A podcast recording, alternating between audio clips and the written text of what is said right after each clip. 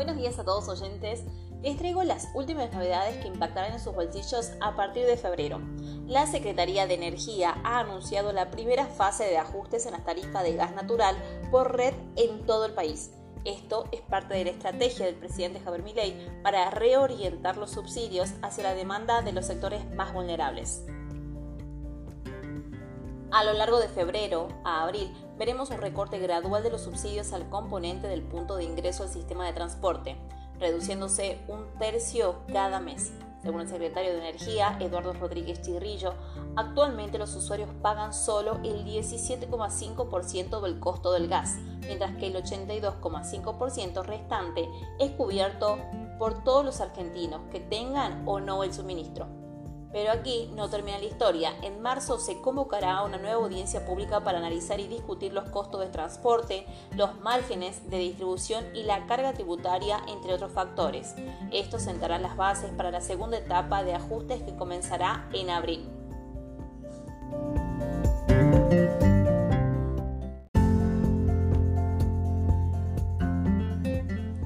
Otra parte, les traemos una primicia que seguro cambiará de forma en que vivimos la salud en Argentina. En una movida inesperada, el gobierno ha dado marcha atrás y ha justificado un aspecto crucial en el reciente decreto de necesidad y urgencia, que generó gran revuelo en el ámbito de la salud. Hasta ahora el DNU limitaba a los profesionales de la salud a recetar medicamentos únicamente por su nombre genérico, prohibiéndose especificar marcas comerciales. Sin embargo, en una modificación publicada en el Boletín Oficial a través del decreto número 63-2024, se abre una nueva posibilidad. Los médicos podrán sugerir medicamentos de un laboratorio en particular, marcando un cambio significativo en la prescripción médica. Estas actualizaciones consensuadas con distintos sectores de la salud se reflejan en los artículos 266, 310, 313 y 323 del DNU 70-23 emitidos el mes, pasado. Aunque se esperan más regulaciones en el futuro, este primer ajuste establece medidas complementarias y aclaratorias sobre la disposición de genéricos y las condiciones para la prescripción digital.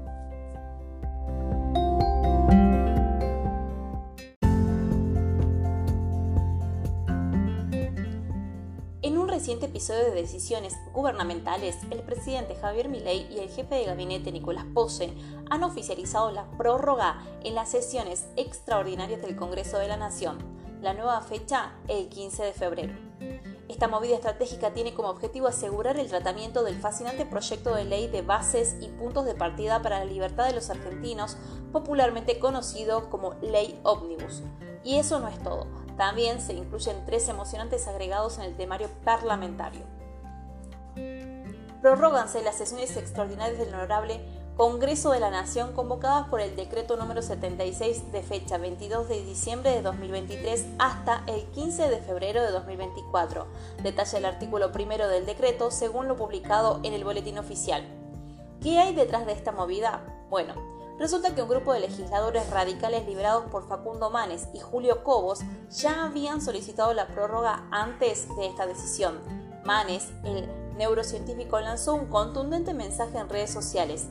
Enviemos una nota al presidente de la Cámara de Diputados, Martín Menem, para solicitar la prórroga del periodo de sesiones extraordinarias. Si de verdad consideran trascendente para el país el tratamiento de este proyecto, se necesita seriedad, que es lo contrario a la improvisación y a la, prepotencia.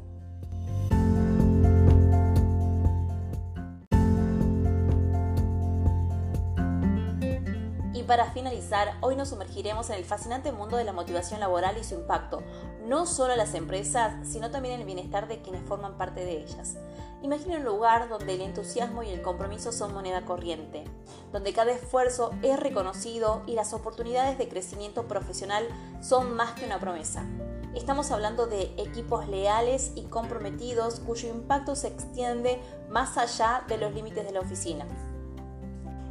La motivación laboral va más allá de los beneficios para la empresa, no solo mejora la moral y el bienestar de los empleados, sino que también impulsa el éxito y el desarrollo organizacional, creando un entorno armonioso con resultados a largo plazo.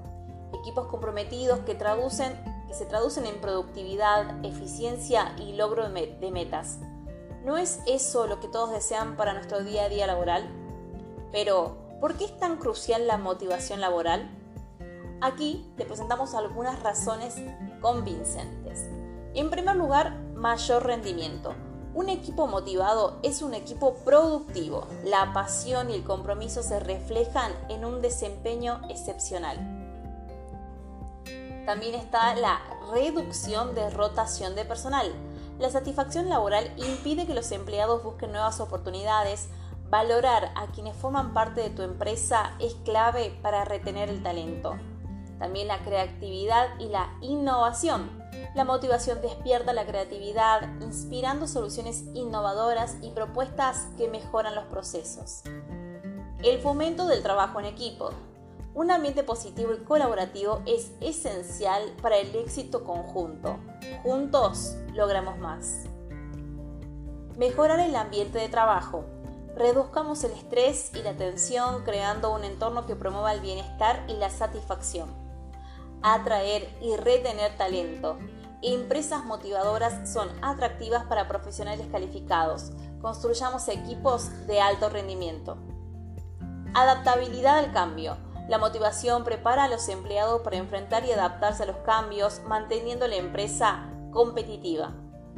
También el impacto positivo en la reputación. Una fuerza laboral feliz mejora la reputación de la empresa, tanto interna como externamente. Invertir en estrategias de motivación no solo beneficia al individuo, sino que también eleva la eficiencia operativa y la rentabilidad general de la empresa.